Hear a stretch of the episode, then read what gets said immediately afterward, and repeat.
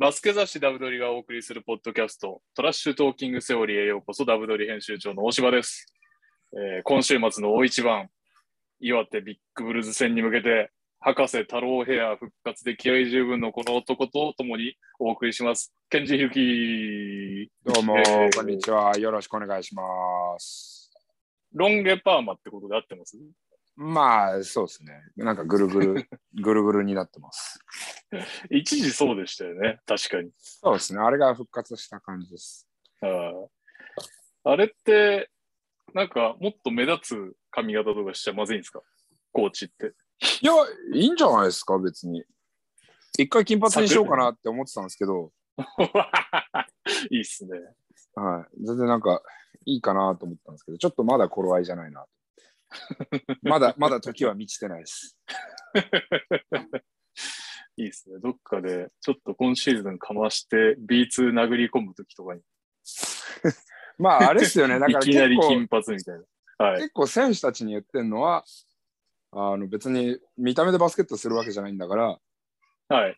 どんな格好しててもいいけど、その代わり、こう、関わる人たち、まあ、ファンは、ファンなんてもってのほかだけど、その、もってのほかっていうか、当たり前だけど、その地域の人々、体育館の職員だったり、なんだったり、なんでもいいんだけど、事務所に出入りする人たちとかにも、ナイスガイでいようねっていうことはよく言ってます。あー、確かにね。結構、あれ、岡田選手も金髪だし、あと、えっ、と、若狭選手赤いし髪 ってなると、あの見た目で不愛想だったら怖いっすうち、だから髪の毛全く染めてないのって多分、2人 ?3 人か。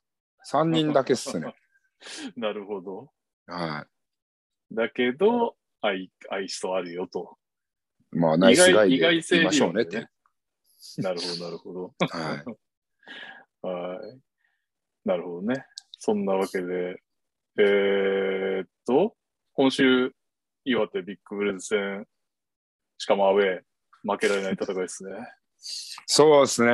まあ、B3 はプレーオフがないフォーマットなんで、はい。やっぱりこういう、まあ、上位になるであろうチームと戦っうんてしっかりと勝っていくっていうのは大事かなと思うんですけど、それよりも寒い。そうっすね。えもう雪とか降っちゃってるんですかね、岩手。岩手とかはガンガン降ってんじゃないですか。そうっすよ。12月ですもんね。はい。だしそ、の不利も、はい。岡山から岩手ってめっちゃ大変なんですよね、移動経路が。どうやっていくんですか？えーっと、行きは神戸行って、神戸から岩手飛んで、帰りは岩手から大阪飛んで、大阪からバスですね。なるほど。はい。それはいろいろきついっすね。移動もきつければ着いたら着いたで、環境っていうか寒さに適応しなきゃいけないという。はい、あの地獄の B3 遠征行軍です。書いてましたもんね、B3 のね。B3 の大変なところをつらつらと。あ、大変なところってなんかいい感じで言ってくれましたね。あれなんていう表現でしたっけ？地獄です。はい、地獄です。ご興味ある方は、ひるきけんじさんのツイートを遡っていただくと、割と最近の方にありますので、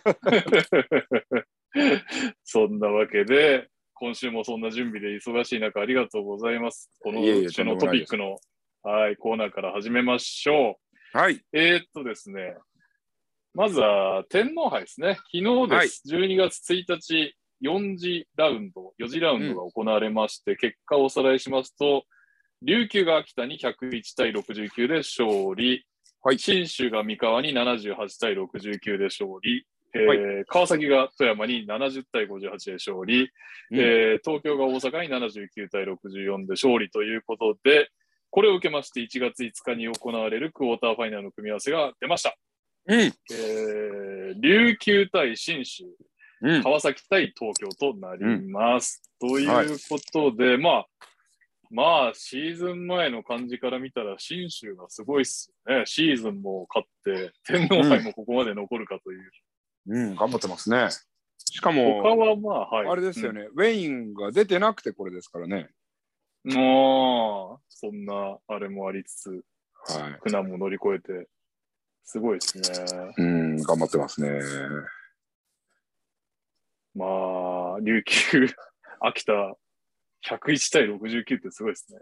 まさかでしたね。なんかもうちょっといい試合になるかなと。まあでも一発だとやっぱり分かんないですよね。そのモメンタムがやっぱりはいはいはい。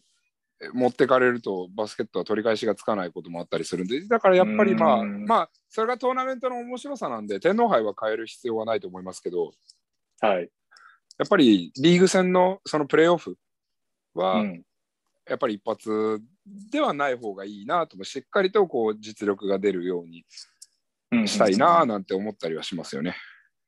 確かにな。そういう意味では色分けされてていいんですね。天皇杯が一発勝負だよと泣いてもらっても。でも、シーズン、そしてチャンピオンシップはっていう色分けができると。ああいいっすね、うんそう考えると。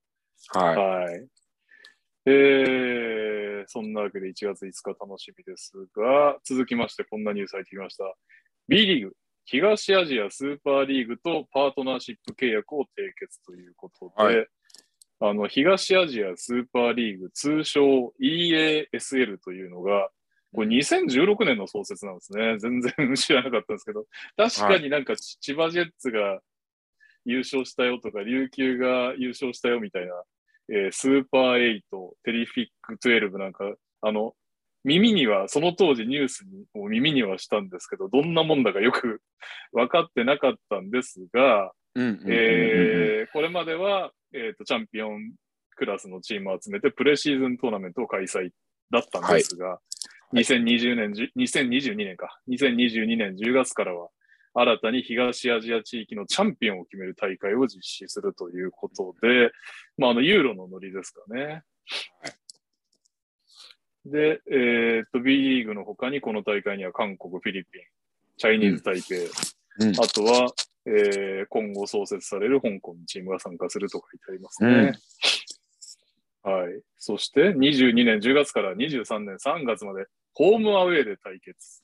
うんで、2グループの上位2チームでファイナル4とチャンピオンシップを戦い、優勝チーム100万ドル、2位50万ドル、3位25万ドルが賞金として授与うんと。うーん、なかなかの、どうですか、こういう動きは。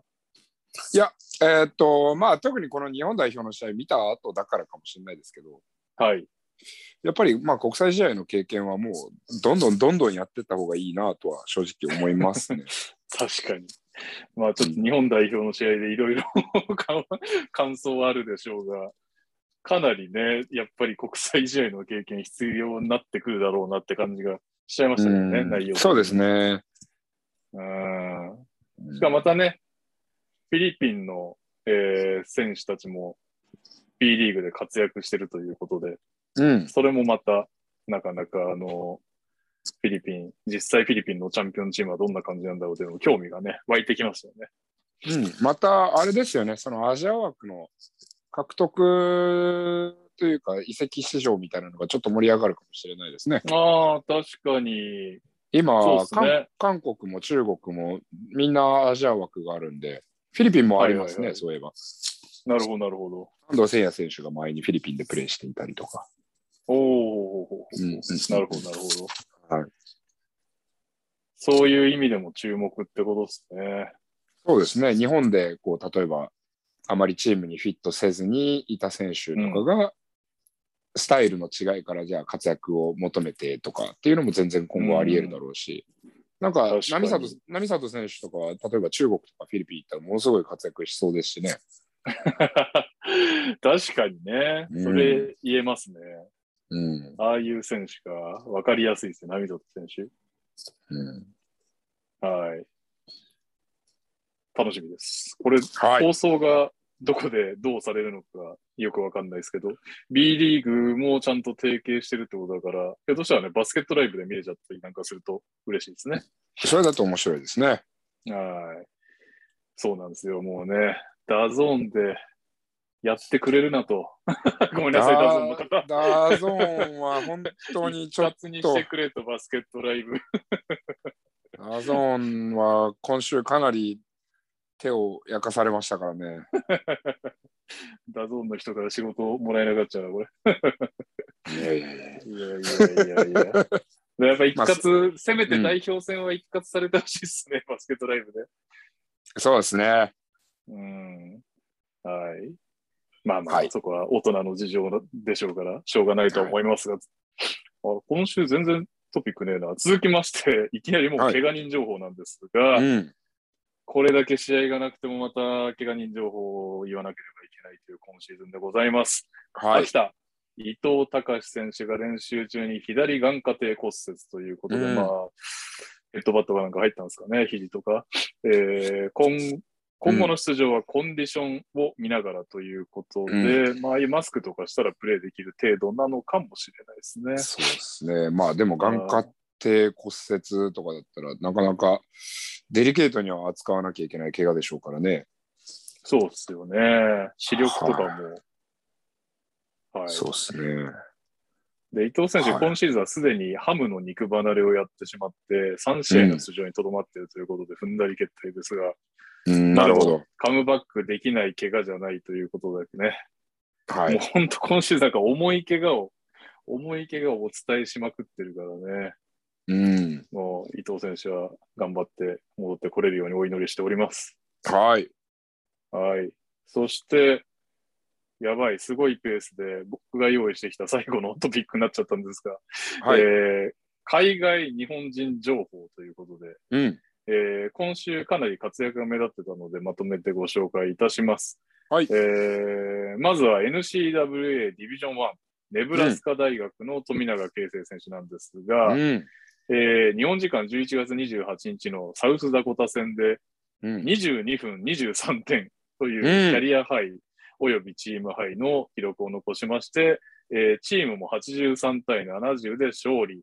うんえーさらにですね、次の今朝ですね、今朝っていうか、今12月2日に収録しております。多分ちょっと、えー配信は翌日になってしまうと思うんですが、12月2日早朝ですね、うん。ノースカロライナステートって割と強豪のとこと戦いまして、うん。フォーオーバータイムの熱戦のお末、えーネブラスカは100対104で惜しくも負けてしまったんですが、はい。富永選手、なんとうん。チーム4番目の43、43分という比率を獲得しまして、はい。スリーを11分の5決めて16点と、だんだうんんエンジンがかかってきました。うん。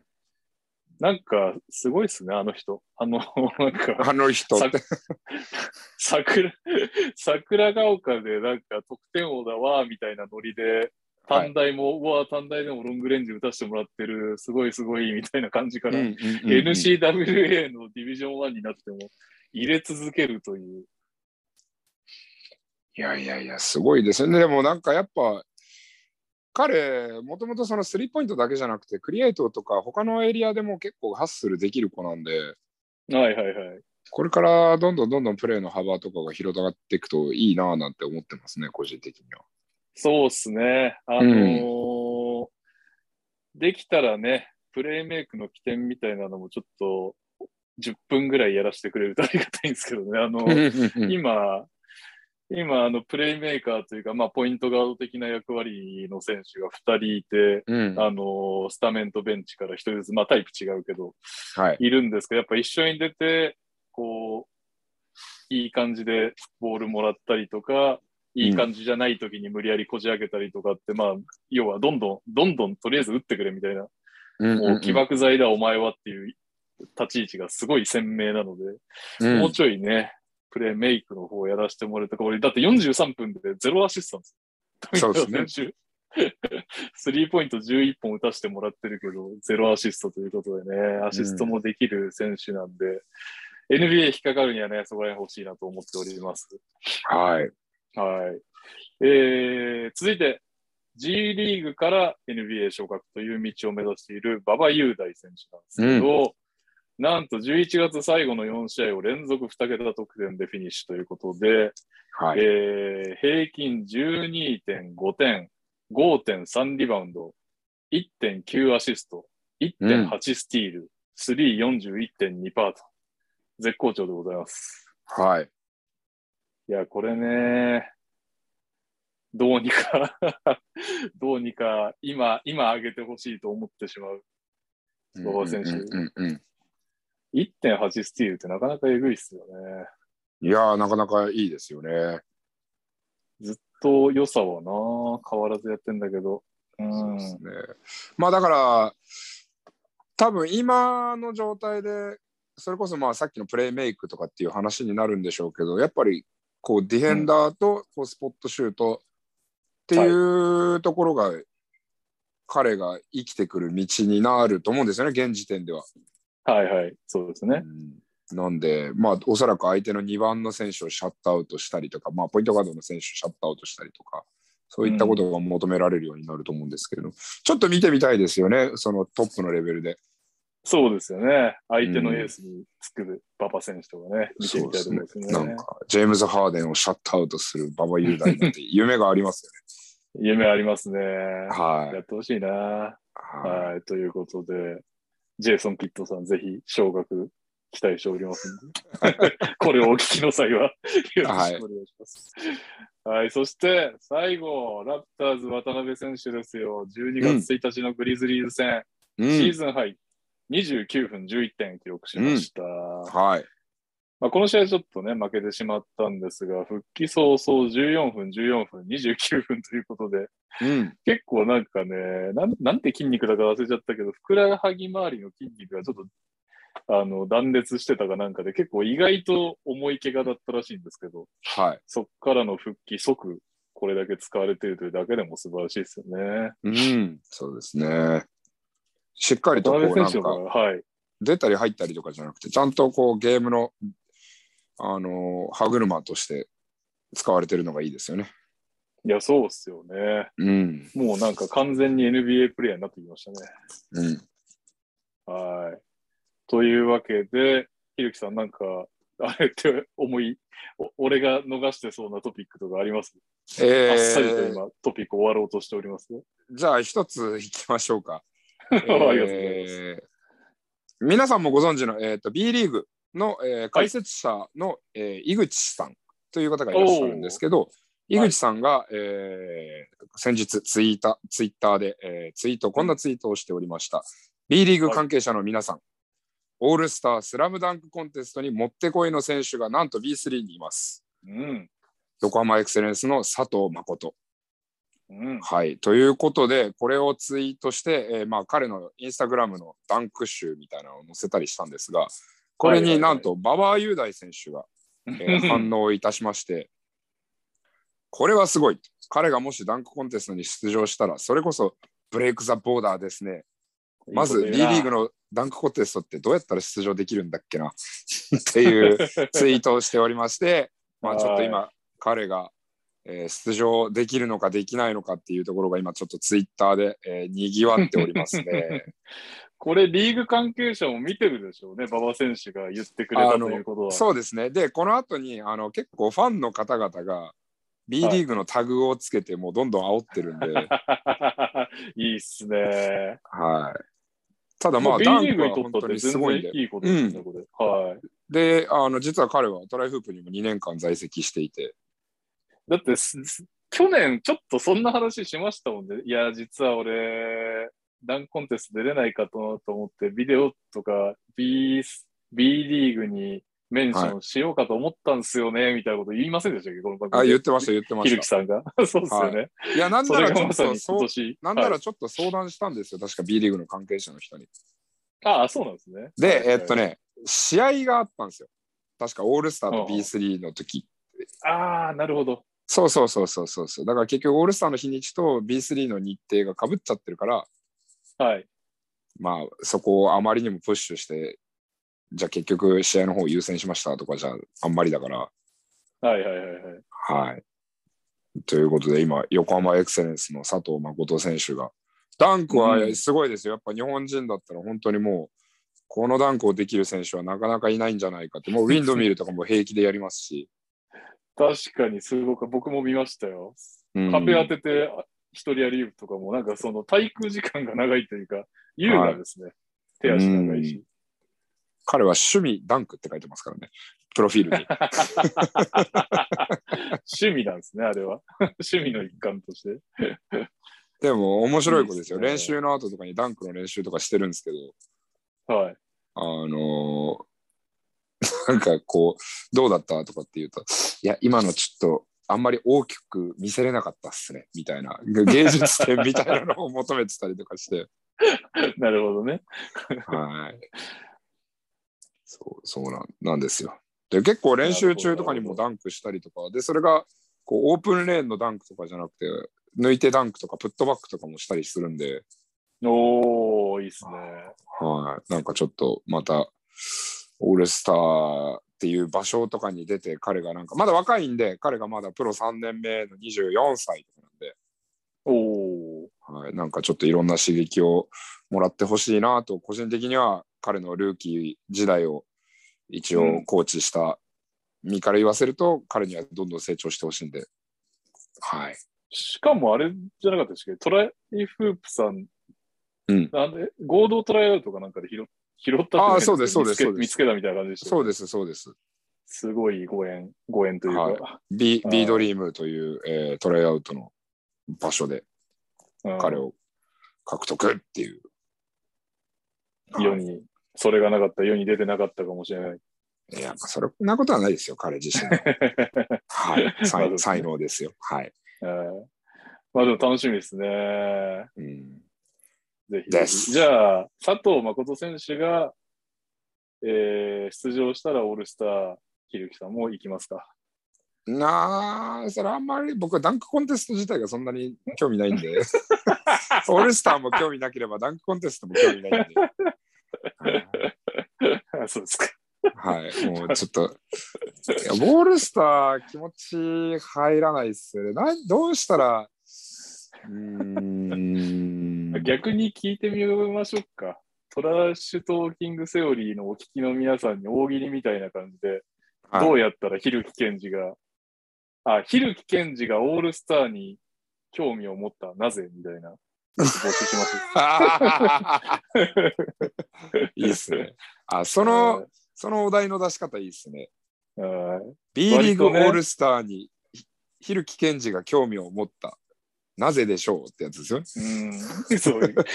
あのね、結構なんか、すごくいいことなんですけど、真面目な投稿をいただくことが多いので、皆さん、はいそっちの、そっちのセンスもぜひ見て、見せていただければと 思います。はい。はい。というわけで、今週のトピックは以上になります。はい。次は、えーピックアップゲームのコーナーです。はい。So Experience Presents Pickup Game 友人や家族への贈り物探しにお困りの方へ。So Experience のギフトはきっかけのギフトです。例えばゆっくり休んでほしいパートナーに個室スパエステチケットを。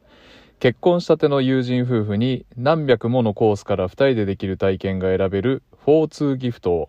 こんな時でもお出かけしたい子供がいる友人に公園で役立つグッズがお取り寄せできるパークライフギフトを。様々な贈り物の用途に合わせて体験ギフト、お取り寄せギフト、カスタムオーダーのギフトをラインナップ。3000円台から5万円台まで幅広い予算に対応した50種類の商品があります。一度はやってみたかったこと、こんな機会がなければできなかったこと、ソウ・エクスペリエンスのギフトを送って実現してもらいましょうえー今週のピックアップゲームは、トム・ホーバスヘッドコーチ体制となった日本代表の初戦ですね。FIBA ワールドカップ2023アジア地区一次予選ウィンドウ1日本対中国。まあ、2連戦やったんですが、そのうちの土曜の試合をピックアップします。えースタッツじゃないや、えーっと、スタメン、失礼しました。スタメンは、富樫勇樹選手、比江島誠選手、アキチェアキ・チェンバース選手、張本天傑選手、シェーファーアヴィ幸樹選手となっております。はい。えー、ただですね、初戦内容がすごかったですね。立ち上がり5分で2対14という差をつけられまして、まあ、第2クォーター以降、クォーターごとの点差は一応、ほぼほぼない感じではあったんですが、全くこう、えー詰めることができずに、最終スコア79対63で敗れるという試合でございました。はい。えー、ね、ちょっとトラブルもあって、今日ギリギリ見れたというひるきさん、いかがでした？あ、一応スタッツか。えー失礼しました。スタッツ、土曜のさ、あ土曜のスタッツ取ってない。誰かなんか11点くらい取ってたんだ。2桁が2人いたみたいな怪しい記憶しかないんで、ちょっと今調べながらやりますが、えー、ひるきさん、ちょっとじゃあ感想をまずお願いしていいですか？そうですね。まあ、結論から言ってしまうと、一番多分目についたのがアンダーサイズっていうところと、うーん。あとは、その、中国がすごくインテンシティの高いディフェンスであった。はい。あとはそのプレーメーカーが誰なのかっていうのが非常にこう強く現れていたなというふうには思いましたね。うんやっぱりまあフィジカルの部分もあったのかもしれないけれども、まあ、そのはい体格、体格の部分はかなりやっぱり痛かったは痛かったと思います。やっぱり、えー、とその上地であったりとか、えーはい。ほその他のインサイドもやっぱり全く止めれてなかったので、はい。とはいえ、あのガードの選手のペイントタッチもそれと同じぐらい止めれていなかったので、はいはいはいはい。そうなんですよね。うんそこだけじゃ、インサイドだけじゃないというね、そうなんですよ。だからインサイドだけじゃないなって本当に思いましたね、僕はこの試合に関しては。はい。うんで、まあ、オフェンスの部分に関しては、ちぐはぐするのはやっぱり新体制であったりとか、今まで代表に呼ばれていないメンバーであったりとか、それこそ国際試合がそんなに経験が豊富でない選手とかもたくさんいたので、うん。まあ、ある程度は仕方がないかなと、オフェンスがちぐはぐするのは。ただ、そのディフェンスの強度の部分で負けるであったりとか、かなりボックスアウトとかも、えー、と逃してたケースであったりとか、まあ、ダブルチームしようして、何かもうちょっと相手のリズムを崩したいんだろうなって思う時に、あここきっと抑えなきゃいけないんだろうななんていうところがチームとして徹底できてなかったりはしていたので。うん。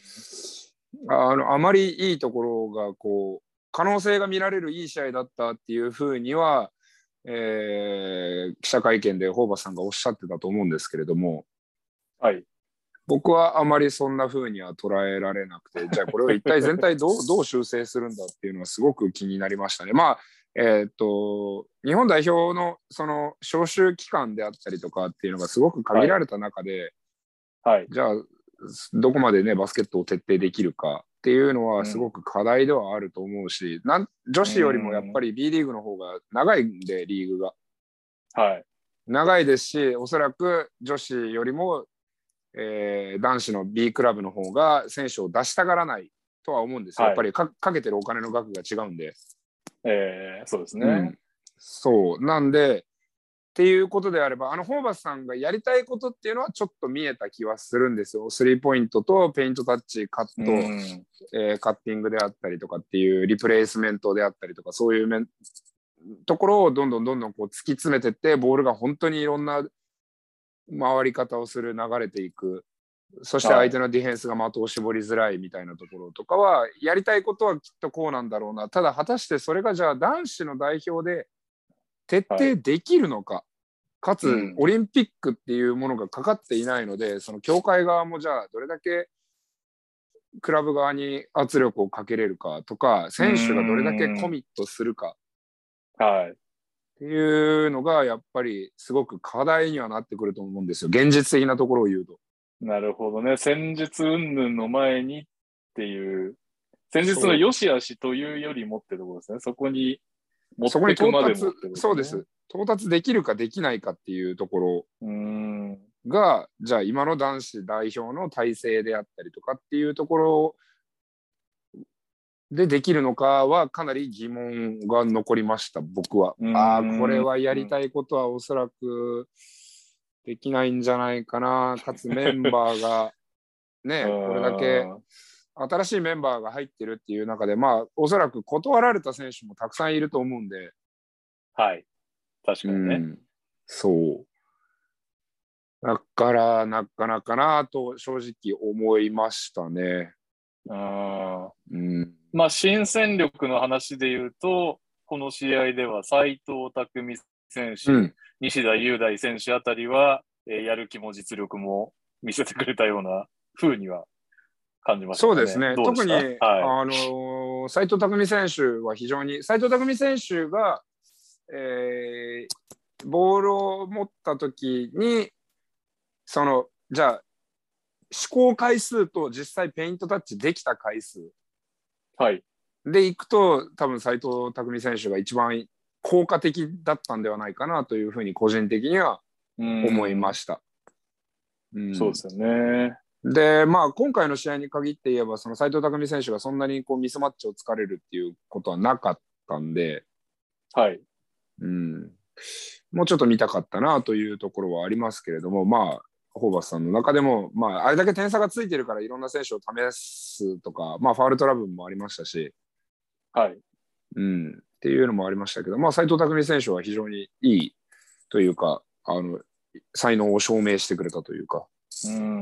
うん、っていうのは見られましたね。西田選手はまあ思い切りよく打ってたんで、はい。うん、あれは良かったかなと思いました。まあ、ただ僕は彼がプレーメイクしてゲームを変えるどうのこうのっていうよりかは、まあ、しっかりと、うんえーショットを沈めたっていう評価ではありますね。斉藤匠選手の方がしっかりとゲームにこう介入して流れを変えたっていうところでいくと、まあ、点差こそつきはしましたけれども。はい。はい、というようなそうですね。感想です。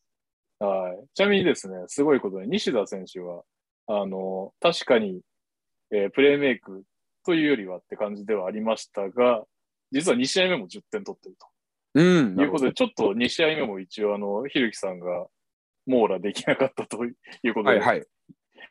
あの、情報だけ入れておきます。2試合目はですね、結構メンバー4人ぐらい入れ替えまして、だもう4人ぐらい入れ替えてる時点で、かなりまあ日本ね、あの、ご存知の方が多いとは思いますが、開催国枠ということで、ワールドカップ出れるということもありまして、うん。まあ、かなりこの試合自体がメンバー選考を兼ねた試合という色合いが強かったのかなはい。という感じがしまして、えーっとですね、2試合目はスタメンがベンドラメレオ選手、比江島誠選手、アキチェンバース選手、ルーク・エヴァンス選手、竹内康介選手というスタメンで、うん。えーっとですね、ガード3枚、あと岡田選手のところを変えて須田選手かはいっ。ていう入れ替え方をしています。ただ、はい立ち上がり5分で4対16と、うん。初戦と全く同じくやられた上にですね、うん。えー第2、第3もこの試合は非常にボコスカやられて、第4クォーターだけ一応23対22と勝っているんですが、最終スコア、なんと73対106で敗れるということで、うん。1試合目以上にやられるという感はい。じになってしまいました。ただ、個人では、このトラッシュトーキングセオリーにも出てくれました寺島亮選手ですよ。うん。16得点、大活躍。はい。見てても気持ちがすごい、気持ちがすごい強いですね。やってやる感が半端じゃなかったですね。なるほど。一番あったのは、なんかあの、すげえスペース取ってたじゃないですか、5人外いて。はい。で、まあ、攻めで、まあ、ペリメーターがやろうと思えば仕掛けられるようになってたじゃないですか。あの、もう設定自体が。はい。そんな中、もうチャンスあらば、寺島選手、ボコボコ抜きに行ってましたよね。うん。そういう意味でも、まあ、面白かったのは寺島選手。で、ルーク、我らがルーク・エヴァンスですよ。これまた、あのね、僕が唯一気軽に飲みに誘える日本代表でおなじみ、ルーク・エヴァンス選手、15点10リバウンドのダブルダブルということで。はい。まあ、かなりね、もう、疲れてそうでしたけどね、頑張ってましたね、ルーク。うん。そうですね。相手がでかい中で、2日連続でよく奮闘してくれたという感じですよね。そうですね。まあ、ただ、ルークはもともと4番なんで、はい。なんで、まあ、あと、もうちょっといろいろやってみても、チャレンジしてもみてもいいかなって、すごい、まあ、しっかりと多分役割を果たそうと思ってたんですけど、うん果たそうとしてたのかないなんていう印象なんですけど、ずっとハンドオフピック、ハンドオフピックっていうことを永遠にやっていて、はい。もうちょっとアタックしてみてもいいのかなって、まあ、別にできない選手ではないので、そうでですね。うんはい結。果、やっぱり第一試合のね、えー第3クォーターぐらいかなは苦しいスリーポイントだったりとか、別にスリーポイント打てない選手じゃないけど、じゃあ例えばそれが前半に、えーポップであったり、ボールスイングからトップで、じゃあ彼がワイドオープンなのにシュートを打たずにハンドオフを選択したケースだったりとか、はい。っていうのも結構見られたので、まあ、まだその代表活動っていうところに馴染んでないっていう部分もあるでしょうけど、もちろん。うん、そうですね。うん、もうちょっといろいろ見たかったのと、まあ、アビーにもうちょっと頑張ってほしいですね。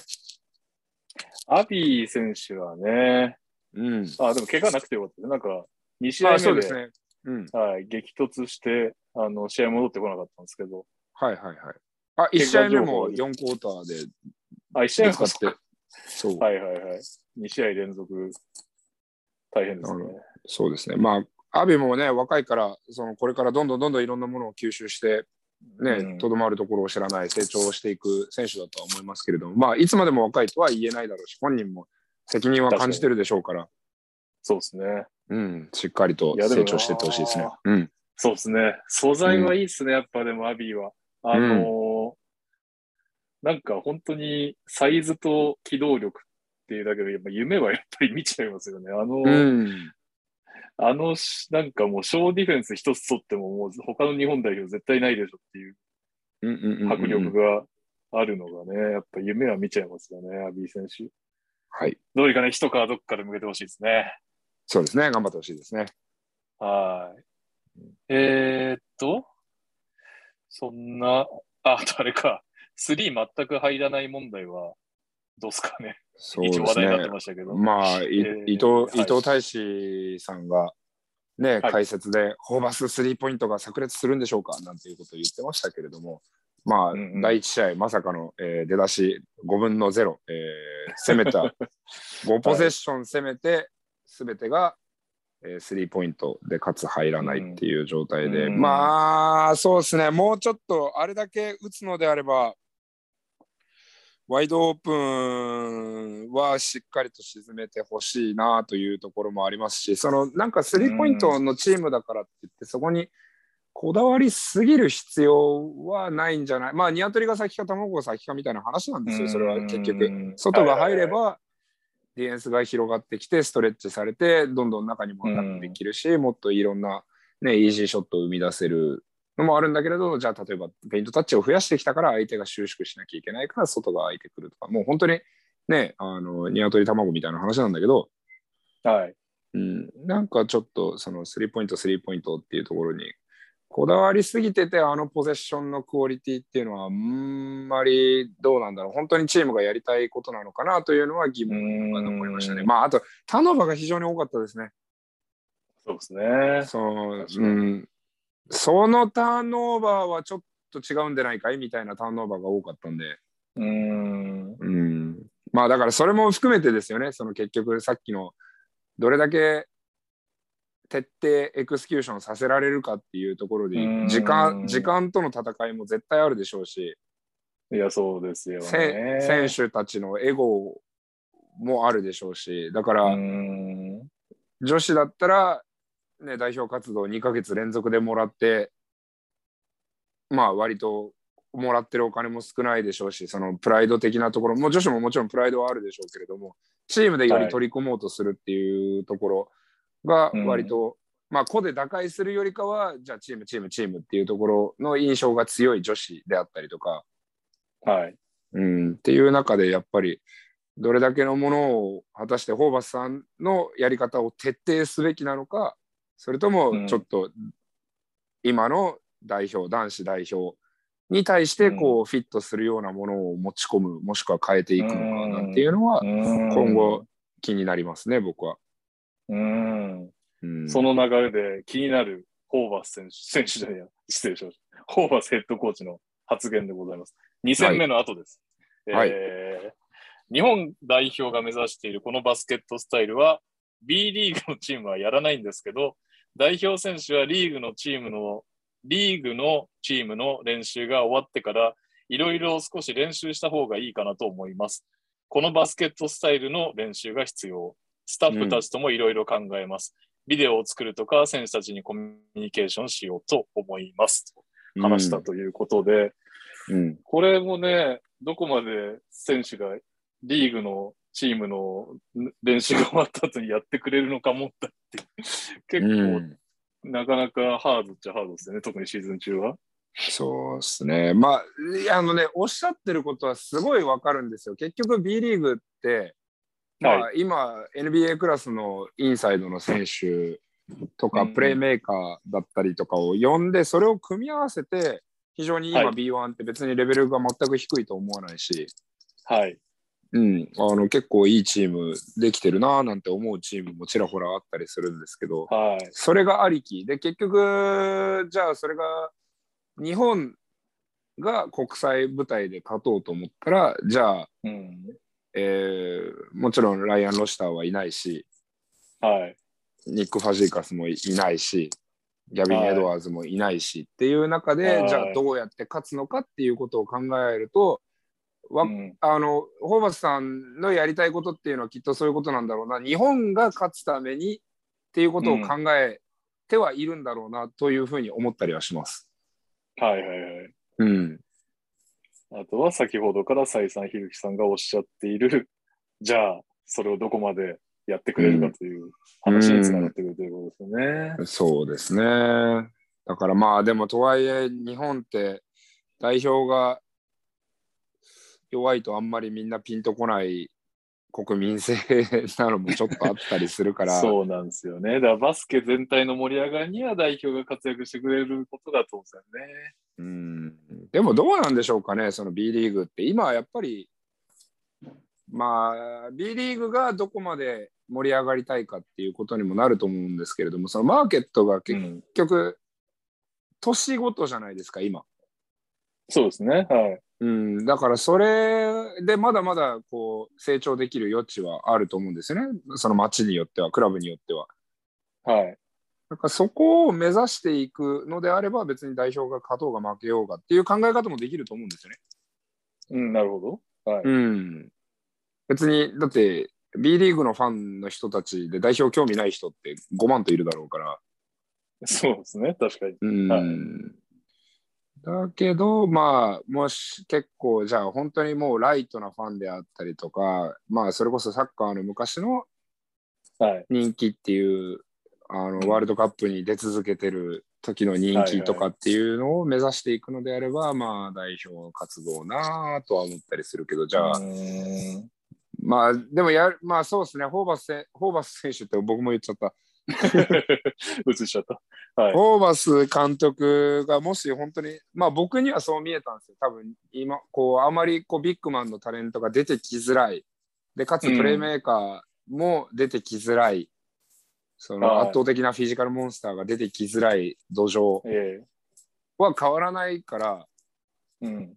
あまりね、そんなに劇的に変わることはそんなにないと思う。であれば、じゃあはい今、で、あまあ、八村選手とかっていうのはもう、あれはね、まぐれみたいなものだから、その才能っていう意味では。まあ確かにね。うんまあ、まぐれとは言わないですけども、逸材ですから、やっぱり。そうですね。何十年に一人で。そうそうそう。まぐまぐれって言い方は決し非常に良くないな。その逸材は逸材ではあると思うんで、あれがポンポンポンポン出てくるわけではないと思うんですよね。はい。うん、っていうことを考えると、じゃあ、日本代表が勝っていくためには、やっぱり何か違うことをやらなければいけないっていうのも、まあ、分からなくもないんで、ね、じゃあ、はい八村選手が怪我するかもしれない、もううん。飽きちゃって急に引退するかもしれない、もしくはもう NBA で、ね、10億、20億稼ぐようになっちゃって、いや、代表活動割に合わないでしょってなったとしても全然不思議ではないから。そうですよね。うん。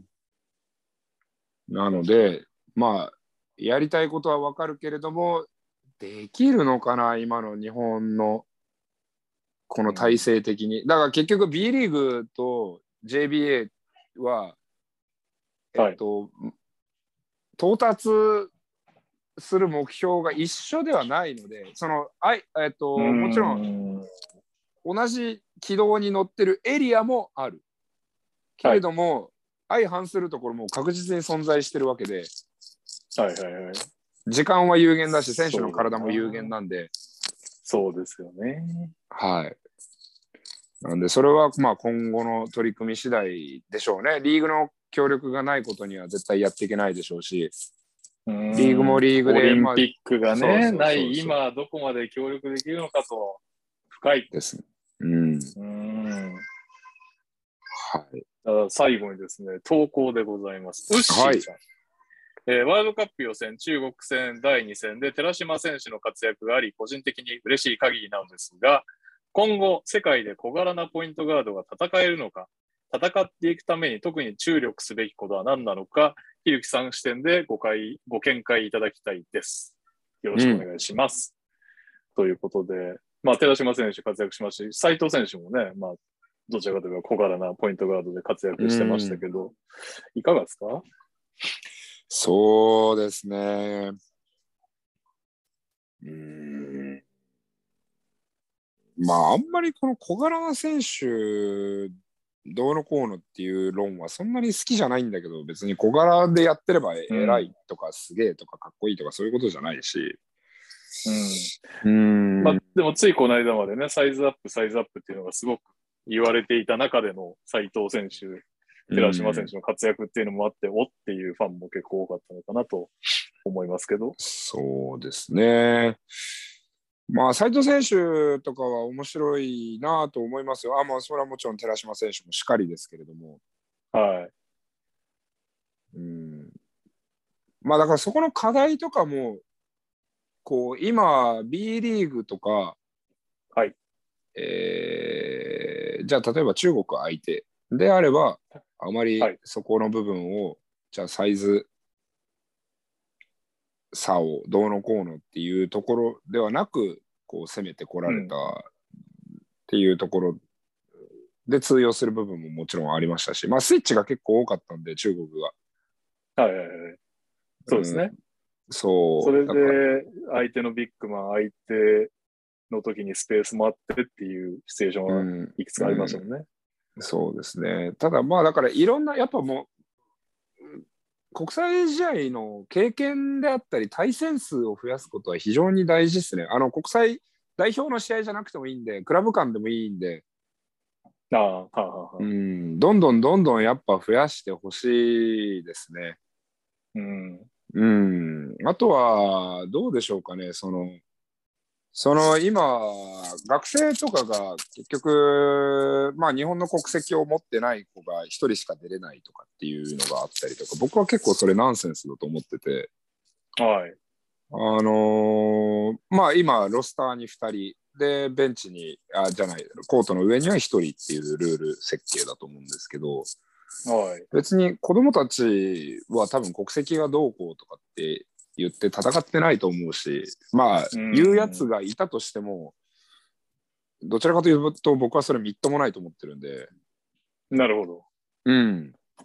で、別にいいんですよ。例えば外国籍の学生を3人も4人も入れたら、あの入れたら入れたで、今度はビッグマンばっかりになってディフェンスのエクスキューションができないとか、はい。ね、全然平面でついていけないっていうか、そのトランジションついていけないとか、今度はそっちの弊害とかもいろいろ出てくるんはい。で、うん。あの、全然ありだなと思うんですよ。別にそういうチームが出てきたって面白いなと思うし、はいなんか全員2メートルはあるけど、全然トランジションボコボコやられるみたいな。はい。うん。なんかそういうところからやっていくと、結局じゃうんあサイズアップしなきゃいけないから、今まで190センチだった子で、まあで190センチあるけど、やっぱペリメーターのプレーをやりたいとか、ペリメーターの才能がある子とかは別にそういう学校行けばいいし、うん、そうですね。うん。で、小さい選手は、じゃあ例えばポイントガードで175センチしかない選手が、もう学生の時から190センチのガードと対峙するのが当たり前になったりとか、2メーターの選手にスイッチするとポストアップでやられちゃうとか、っはい。ていうのを経験していけばいいなとは思ったりするんで、はいはいはい。なるほど。うん、なんかやっぱりその圧倒的なサイズ差とかフィジカル差に対する経験値の少なさっていうのはやっぱりまあかねてからのずっとの課題ではあると思うんですけど、なるほど。はい。じゃあ、小柄がどうこうとかではなくということですね。うん、経験値をやっぱりもっと増やしたいですね。まあ小さいなら小さいなりに別に小さい選手が大きい選手に対して通用する部分っていうのは絶対あるし、はい。うん。それこそだからね、あの、アイザイア・トーマスとか、ね、じゃあ、えっ、と、ボイキンスとか、R ボイキンスとか、はい。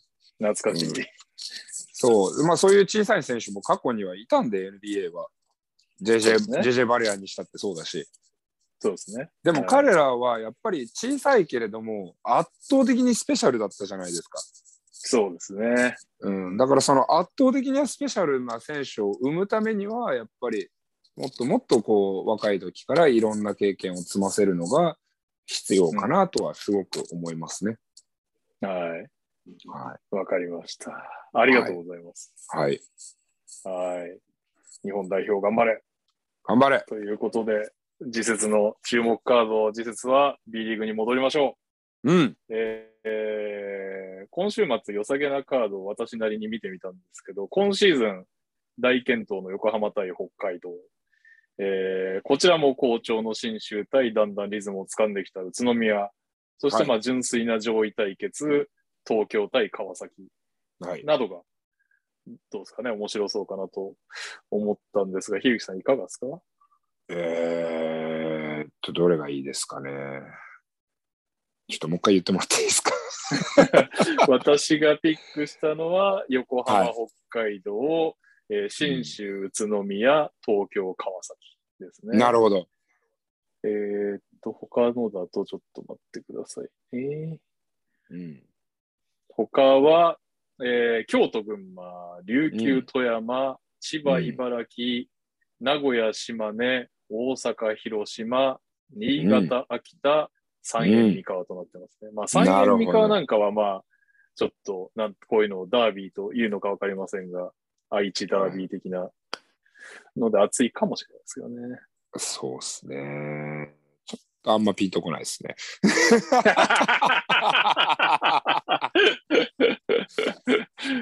はい。ちょっとこの間の3円のなんか雰囲気の悪さを見てたらあんまりもう一試合見る元気はおそらくないだろうな。はい、心が折れちゃいそう。またなんか嫌な雰囲気出てんなっていうのを見ちゃったら。古巣が、はい いやーでもなんかね3円もう昔の3円じゃなくなりましたね。なんか見ててわかるっすね。もうクラブ自体の雰囲気が結構違いますね。あ、そうっすか。えうん、だから別に昔がいい悪いの話ではなくてもう違うチームだなって思いますね。だから僕がいたう年んとその次の年ぐらいがやっぱ、うん。うん、なんか3円っぽいなって感じはありましたけど今は多分すごく変革をフロントの人たちがしようとしてるんだろうなと思っててその殻を破れてないから中途半端な感じ。に見えるんだろうなと思いますそのバスケットだけじゃなくて過渡期ということですね。うんなんでまあここがブレイクスルーの年に、今年中になるのかならないのかみたいな感じなんじゃないでしょうかね3円は。いや頑張ってほしいですよ。やっぱいたから。はい。うん。フロントの人たちもみんな知ってるし頑張ってはほしいですけどね。はい。はい。えーっとですね、うーん、信州、宇都宮はちょっと気になりますね。今、天皇杯で勝ってるのもあるし、信州リーグ戦も頑張ってるし、はい。まあ、そろそろこの全チーム、お情けでピックアップするっていう、あれもなくていいんじゃねえかなっていう。お情け言っちゃった。いやー、いや最近ちょっと思うんですよ。はいあのうん。結構今年ピックアップゲーム外れが多いじゃないですかた点差ついちゃったりとか 僕らの思う展開じゃなかったりとかしてそうですね。あはい。の純粋にうん。結構見てて心にダメージを負うというか 傷つくといういややっぱりほら僕らバスケットが大好きな人間じゃないですか2人ともはい。だからいいバスケットを見てるとすごく清々しい気持ちになるんだけれども、まあまあ、確かにそうですね。あの雰囲気がもう先ほどの話じゃないけど雰囲気が悪かったりとかあー、はいすげえなんかディフェンスすげえここここで戦ってんなチーム力見えねえなとかなんかチームとしてのコンセプト見えないなみたいなバスケットをこう永遠とこの1時間半見させられるこの気持ち。うん。でほら僕らは推しじゃないじゃん。試合あのチームが。そうなんですよね。確かに。推しね。推しならいいんですよ。そうですよ。はい。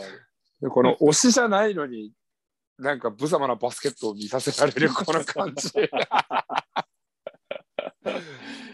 そうですね。単純にね。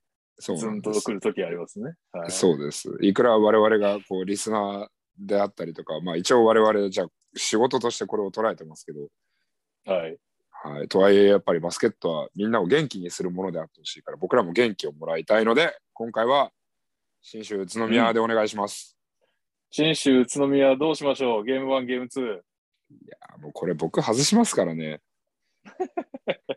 もう大柴さんが選んでください、これは。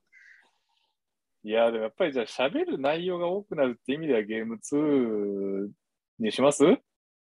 まあ前日のスタッツであったりハイライトを見返せますからね。はい。そうですね。はい。はい。じゃあ、12月5日のはい。信州対宇都宮にしましょはい。う。はーい。えー、うん。はいそうですね。あということであの、うんはい。などういやいや、あのーピックアップをあまりされないチームは、あのぜひぜひ順位を上げてもらったり、話題性を作ってくれれば。あとは、あのリスナーの皆さんも、いやいや、もうはいそんなこと言わずに、今、回だけど、こんないいところあるよ、うちのチームなんていうのをアピールしてください。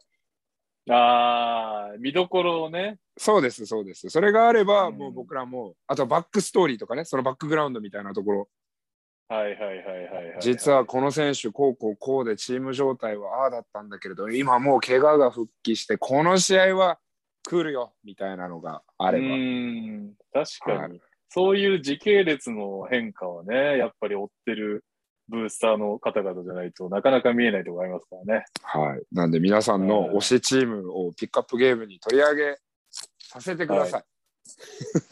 ひるき、ひるきけんじ、オールスター大喜利とともに募集します。そうですね。か 皆さんの推しチームの見どころも、ぜひはい。番組ハッシュタグ付きでツイートお願いします。というわけで、はい。この番組では各コーナーのススポンサー様募集中です。ご興味ある企業様はツイッターでご連絡ください。えーそして、今も申しました通り聞いてくださってる皆様、ご意見ご感想をツイッターで、ハッシュタグトラッシュトーキングセオリーでお願いします。うんえーっと、では、今週も投稿をご紹介いたします。はい。まずは、宮島トンボのチームを信じるタンちゃん。うん。えー島田チェアマンの収容率100%トライの件。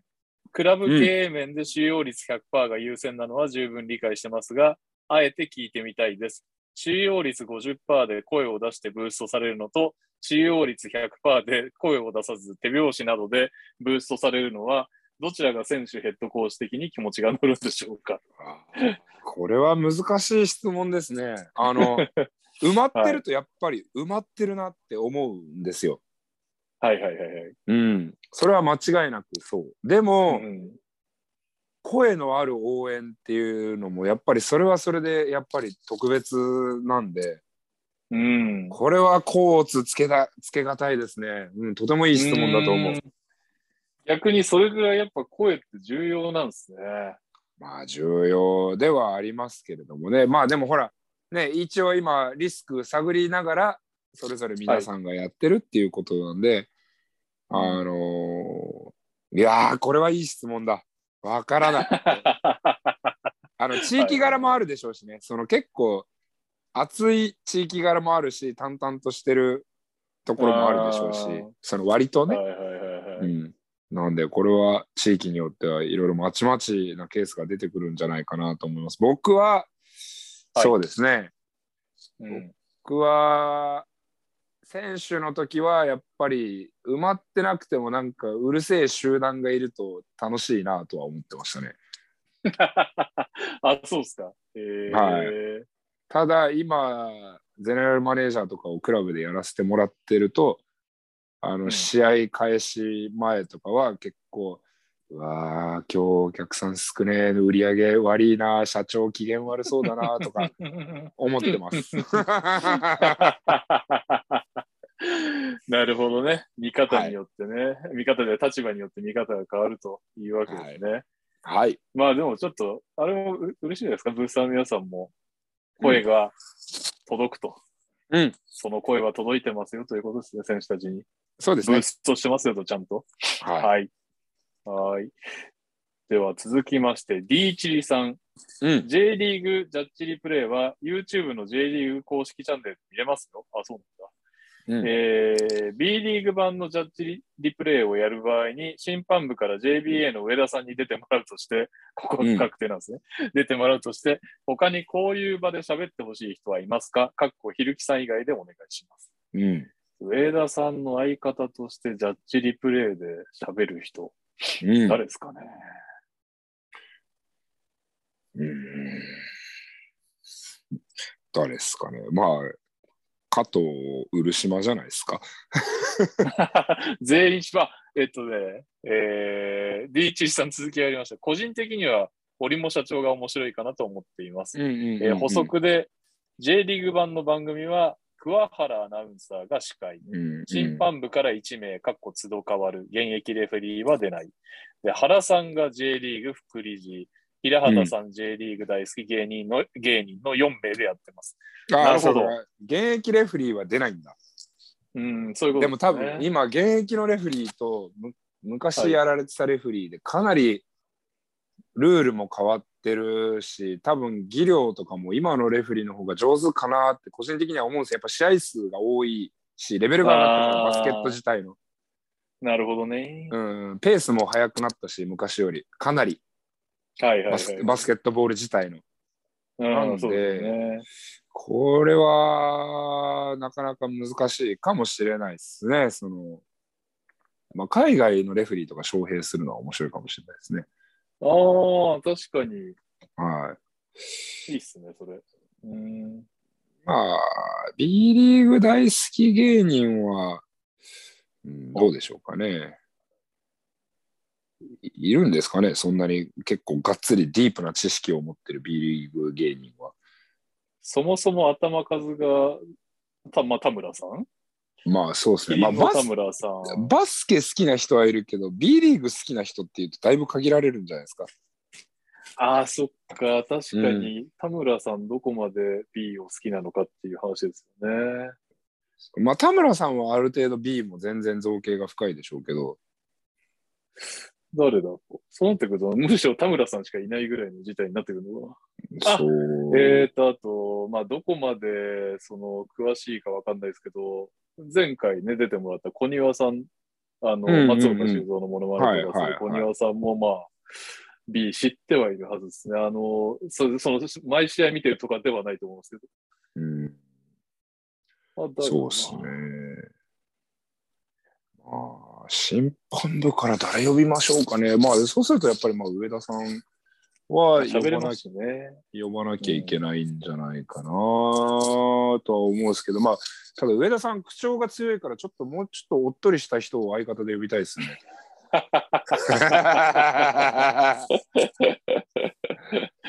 あのなるほどね。中和する人みたいなのを。でも、この J リーグ版は J リーグ副理事来ちゃってますからね。そうですね。さらにお偉いさんがいればもうちょっと口調まろやかかもしれないです。上田さんも。ああ、なるほど。どうなんでしょうかね。B リーグの理事でバスケット分かってる人の方が少ないだろうから。あ、いやいや、これい意地悪じゃなくて、多はい分今の B リーグってどちらかというと、あのビジネスサイドの人たちが理事にたくさん入入ってるでしょえ、ちょっと見ていいですか ?B リう。どうぞどうぞーグの。理事って言われてみると誰なのっていうね、感じが。えーっとですね。あ理事に審判委員長いらっしゃいますよ。宇田川。宇田川さんね。はい宇田川さんは、まあ、何年か前まで B リーグもやられてた方なんで、で、はいまあ、ずーっとそれこそ日本が、あの、ボコスカに弱い時から、多分世界選手権、ジェリコさんと出た時から、ずーっと吹かれてる方なんで、はいはいはいはい。うん、まあ、あで、あの、おしゃべりも上手ですし、もう、それはそれこそいいかもしれないですね。あ、喋りで言うと、東野さん理事ですね。技術委員長。なるほど。あ、いいかもしれないですね。まあ、出てくれないでしょうけどね。出てくれないという点を除けば。そうですね。まあ、でもどうですかね。まあ、でも東野さん、確かにでも表に出て喋れますし、結構うん演じれる方なんで、うんなるほど。まあまあまあ、面白いかもしれないですね。ただまあ、あれだけ、あれだけの役職があるポジションの方だと、何かをきっかけとして叩かれちゃうから、日本だと。ああ、それがそういう事態になっちゃったら、ちょっとまあ、フェアって、フェアじゃないというか、かわいそうだなとは思いますけど。確かに。うん。そうですよね。本人は良かれと思って番組に出て、しっかりとね、番組の構成とかも考えて多分いろいろ発言するだろうけど、それはいがなんかちょっと今代表が調子悪いとかうんたらかんたらとか、まあもしくはなんかスター選手が今の代表活動ってすげえ割に合わねえよね、全然金もらえねえしとかって、超なんか文句とかを一個ポロってなんかの弾みで言った日には、どうしたってはいファンの人って選手の味方するから、あうん、だからなんかリスクは高いですよね。なんか本人が得るものがすごい少ないですよね。あ、確かに。うん。そうだな。J リーグ版の原さんって、原さんってあの、あれですかね、FC トークやってた原さんですかね。どうなんでしょう。ちょっと存じ上げませんが。えー、まあいいか、それは。まあ、あんくらいなんかじゃ、なんかた、たぬき親父じゃないけど、そんくらいのね、感じの方なら。うん、さらっと悪口言ってる。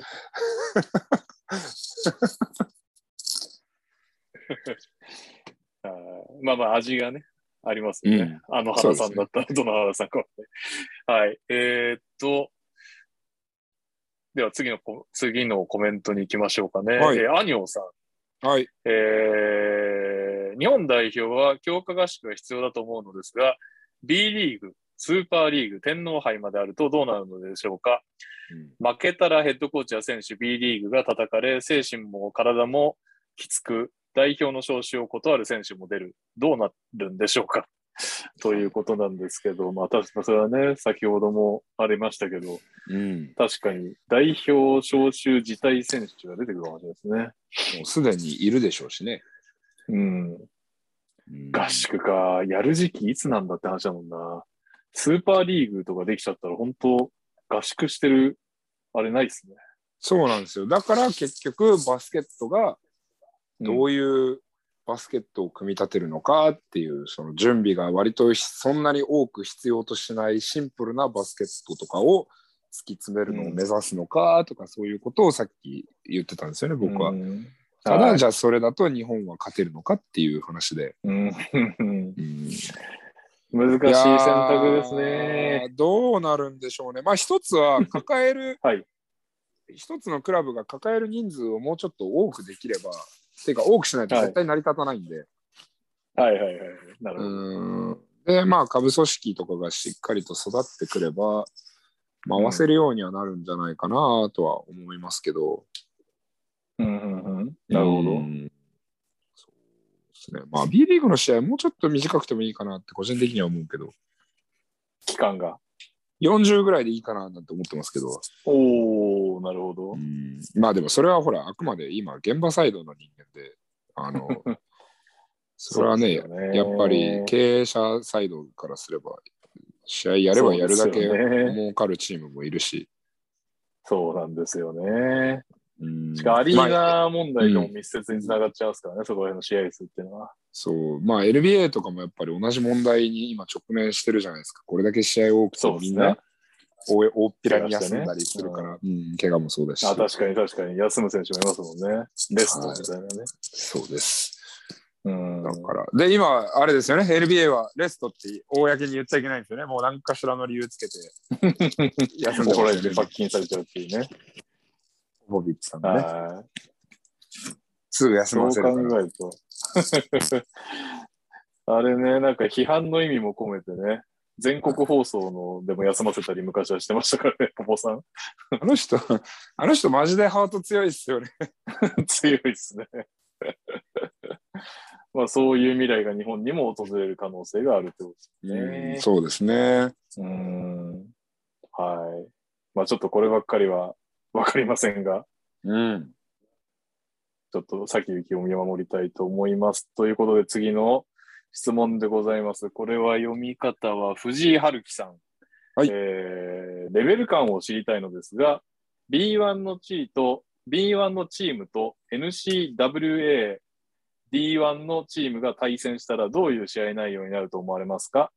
野球でメジャーの 2A、3A 級の選手が日本の NPB で助っ人級の活躍ということは、バスケの場合、ある程度互角に試合を繰り広げる気がしました。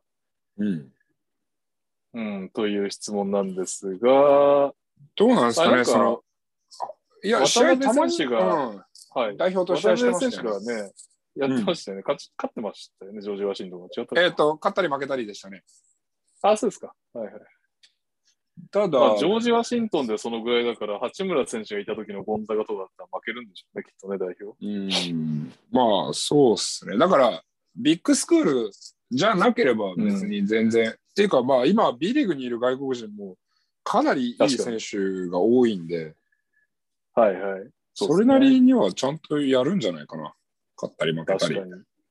少なくともインサイドはっていう感じですよね。うん大学生じゃ守れないでしょっていうのゴロゴロ B1 にいますからね。うん、そうですね。それはそうですね。向こうのルルールが大体ペリメーターだし。ああ、そうだ。20分ルールが全然違うんで、20分、20分で30秒ショットクロックなんで。はいはい。ワンエンドワンスローという 昔懐かしの。うん確かに。ルール設定からね、やんなきゃいけないという。そうですね。うん。まあ、面白そうですけどね。それ面白そうですね。デュデュークとか呼べるようになってほしいですけど。いや、呼んでほしいな。未来のスターを日本で見る、日本でやるのかわかんないけど。で、その、その時にはもう、日本の名だたる美女をこう、送り込みましょう。ホテルに。どうもこいつらは一応日本最高っつって日本に残って、そ そのまま、いや、俺は NBA なんか行かないで、俺は B, B リーグだっつって、今の時代は B リーグだっつって、骨骨抜きにして、事件を起こしたいですね。トッププロスペクトが来ちゃうみたいな。そうそうそうそう。必死に、必死に富永君が NBA を狙っているのに、向こうのドラフト1位指名は B リーグでやります。やってほしいですね。あでもなんかゆくゆくはね、B リーグとか中国とかもそうですけど、あのうん多分そういうのを狙ってると思うんで、サッカーみたいになりたいと思うんですよ。多分 NBA だけじゃなくて、こういろんな、うんいろんなリーグが乱立してて、それの一個に名乗りを上げたいと思うんで、B リーグは。あはい、そうですね。まあ、なんなら、ナンバー2はとりあえず目指してって言ってましたもんね。そうですね、公言してましたね。うん。はい。なんで、まあ、質問にお答えすると、まあ、ハイメジャーじゃなければトントンじゃないですかね。うん、そう。てかまあなんなら、大半勝てんじゃないですか。大半勝てる気がしますね。本当に上位には勝てない気がするけどっていう感じですかね。うんその NBA プロスペクトがゴロゴロいるようなところだと、ちょっと厳しい気がする。ロスターの10人ぐらい NBA 行きますみたいな学校じゃなくて。はい。はい。はい。えーっと、続きまして、おっさんバスケレフさん。はい質問です。うん。日本のレフリーと世界各国、例えばユーロリーグとか FIBA の試合を吹くレフリーとで大きな差ってあると思われますか？だそうです。えーっと、ちなみに PS 以前、大阪リンクでの 3x3 でお世話になりました。はい。雨のフリースロー決雨雨のフリースロー決戦で岡山が優勝、かっこ笑い。はいえー多分ひるきさんに 3x3 慣れてないでしょって言われました。これは吹いてだったんですかね、3x3 を大阪で。そうかもしれないですね。覚え覚えてないです。覚えてはないですか？大体雨のフリース大ローは。体この文句は言うんで、なるほど。3x3 のルール、俺の方が分かってるんだからとかってすぐ言っちゃう。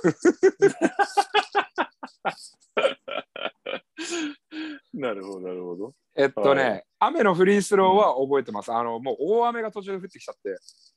えー、で、結果、予選の、えっと、予選リーグで決勝トーナメントなんですけど、大体 3x3 の大会は。はいはいはいはい。で、それがもう予選リーグの途中で全チーム1試合消化したぐらいでもう大雨になっちゃって。なるほど、なるほで、もうダメだってなって、できないってなって、ど。はい。はい。じゃあもうどうするみたいになって、いやもう、うん。ただもう、撤し、もう強風もすごかったし、はい。でもとりあえず、てっぺん決めようぜみたいになって、はい。で、フリースローを、あの、シュートアウトコンテストみたいなのになって、うん。で、岡山はその時全員フロントスタッフで出てたんで、はい。あのもううちのトライフープ、まあ、この間に日本で準優勝を取った時のメンバーなんか誰一人出てなくてはいはいはい。なんならまあその大会で一番弱かったんじゃないかぐらいの急増チームだったんですけどへえはい うちうちの社長が フリースローをバシャバシャって決めてあの一番弱かったのに優勝っていう一幕があって、えー、もう他のチームから非難合々 え、それちなみに正式に優勝として、優勝であす優勝です。扱は 社長シュートめっちゃうまいですもんね。い社長は社長しかも持ってるんでなんかそういう変なあれを。なるほど。はい。っていう一幕があってうん。すごかったですよ。あ僕あんな雨の中であのシュート打ったの初めてでした。ずもうびしゃびしゃになりながらもうボールとかもめっちゃ重いんですよ。もう鉛の玉かと思うぐらい重いんですよ。水吸って、えー、すげえな。はい。誰か映像残してる人いないかな。あるんですかね はい、あちなみに質問で、日本のレフェリーと世界各国、例えばユーロリーグとか FIBA の試合を吹くレフェリーで大きな差はありますかという質問ですけど、ああまあコミュニケーションじゃないですかねああ、結局ね、再三うんこの番組でも取り扱われている、その、そこに行くわけですね。そうですね。まあそこが一番じゃないですかね。他のところはやっぱりね、ところ変わればバスケットも変わるし、そのフィジカルコンタクトのスタンダードであったり、その技術のスタンダードも変わるでしょうから、はいはいはい。それは、うん、まあ国際基準に合わせていかなければいけないっていうのもあるけど、まあ日本には日本のやり方はある程度はあるだろうなとは思うんですよ。そうですね、うん、ただまあ一番大きなところは多分コミュニケーションの差だと思いますね。まあそもそも英語喋れない人ってあんまりいないんで、うん。ああ、なるほどね。国外に出ると。はいはいはい。うん、それは選手も含めて、うん。うん、なんでまあそこじゃないですかね。まああとはその言い合うことに慣れてる慣れてないはあるでしょうね、うん海外であれば。うんそのコミュニケーションの言語の問題もあるけど、その対話能力はい。のあるなしはもしかしたらちょっと差があるかもしれないですね。うん、なるほどうね。ん、はい。はい。で、逆にそういうなんか、これ、その、ミスジャッジがね、多いとか、そういうことではないってことですよね、要は。うん、あんまりそこの質は変わんないんじゃないかなとは思いますけど、ね。ん。はい。わかりました。はい。最後ですね。えー、ターさん。うんえー天皇杯川崎対富山での実況についてです。第4クォーター残り2分で川崎69対55。富山で、富山がオンゼロになりました。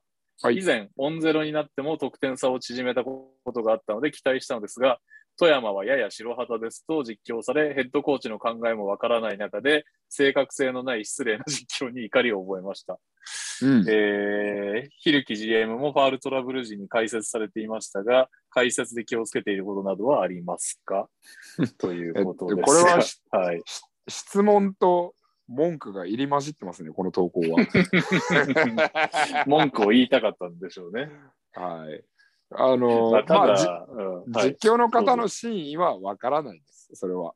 あのこの試合に関しての。で、えーっとはい質問にお答えすると、まあはいファールトラブル時っていうか、僕が出場停止の時に。解説したやつですよね、多分おそらく言いたいのは。はい、そうですね。あの気をつけてることは、えーっと、見ている人が、うんえー両チームのいいところ悪いところっていうのを彼らの持ってる知識であったりとか、うん。えーそのタイミングでよりバスケットを深くもしくはその瞬間を深く汲み取れるように、えーうん意識はしています。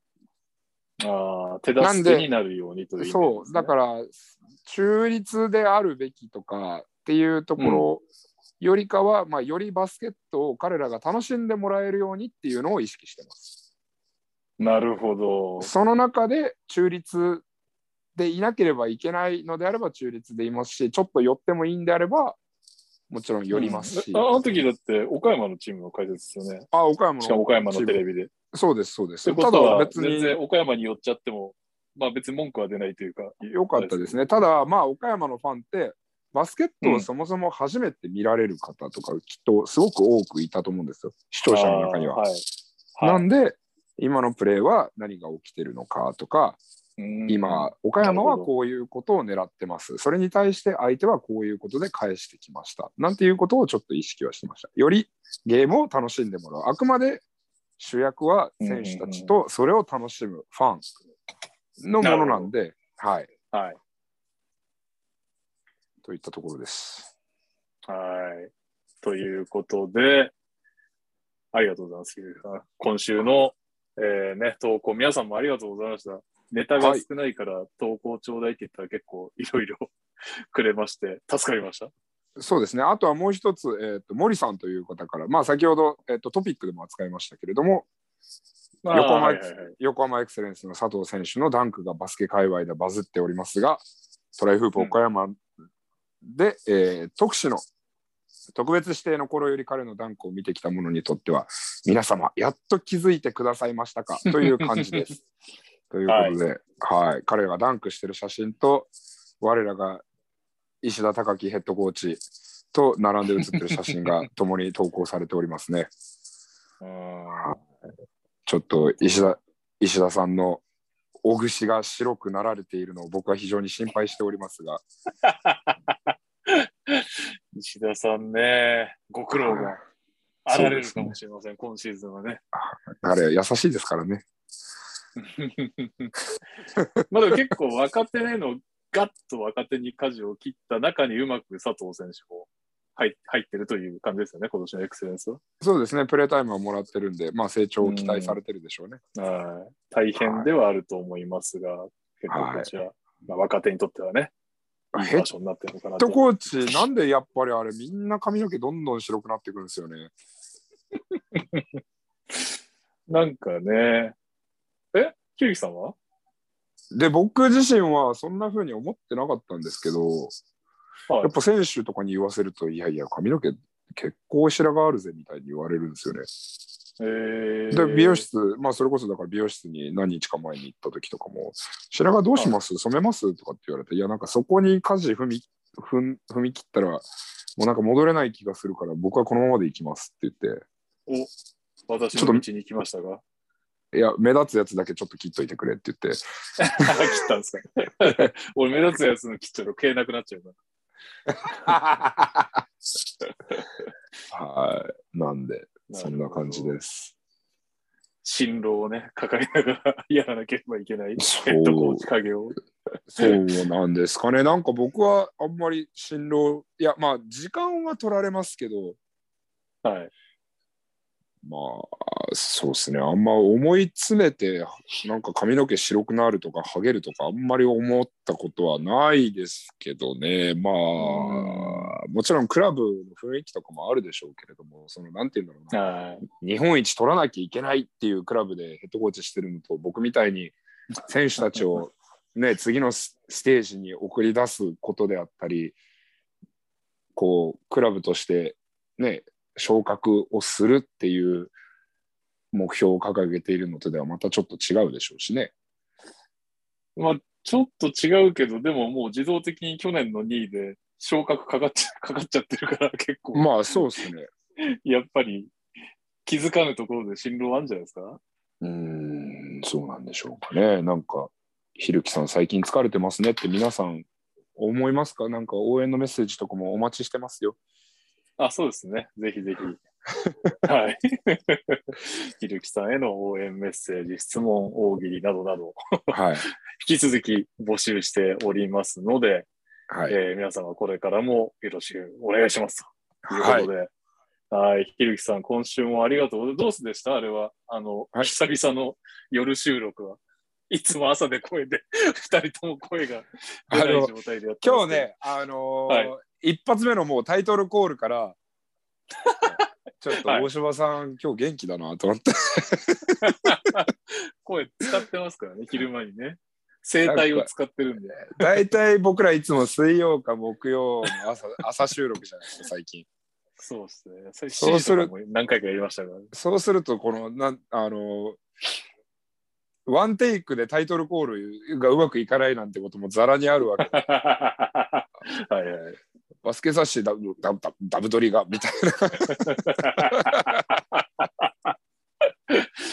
いやー、なんか朝一ってでもね、僕自宅でやってるんで、なんか朝一から発声練習するわけにもいかないし、どうしようかな お父さん何やってんのとかって言われちゃって。何やってんだっていう。自分の部屋に引きこもってなんか言ってるぞっていう。あはい。まあいいーですね。ただ、まあ、えー朝朝の方がいいですね。朝の方が良かったですか、はい、朝の方があのその後の一日をこう追われることがないというか。確かに一つ仕事をした感を、しかもね、朝からちょっと充実はいして、そうです、そうです。うんね、皆さんのリアクションなども楽しみにしながら一日を過ごすという。そうですね。はいわかりました。というわけでね、まあおそらく確かスケジュールによると来週からまた早朝収録だったと思いますので、はい。声出して、はい。俺だ頑張りましょう。俺だけどね、最初の声を 頑張っていこうと思います。というわけで、ひるきさん、今週もありがとうございました。ありがとうございました。えーお聞きになってくださった皆さんもありがとうございます。それでは、また来週も聞いてくださいね。バイバイ。バイバイ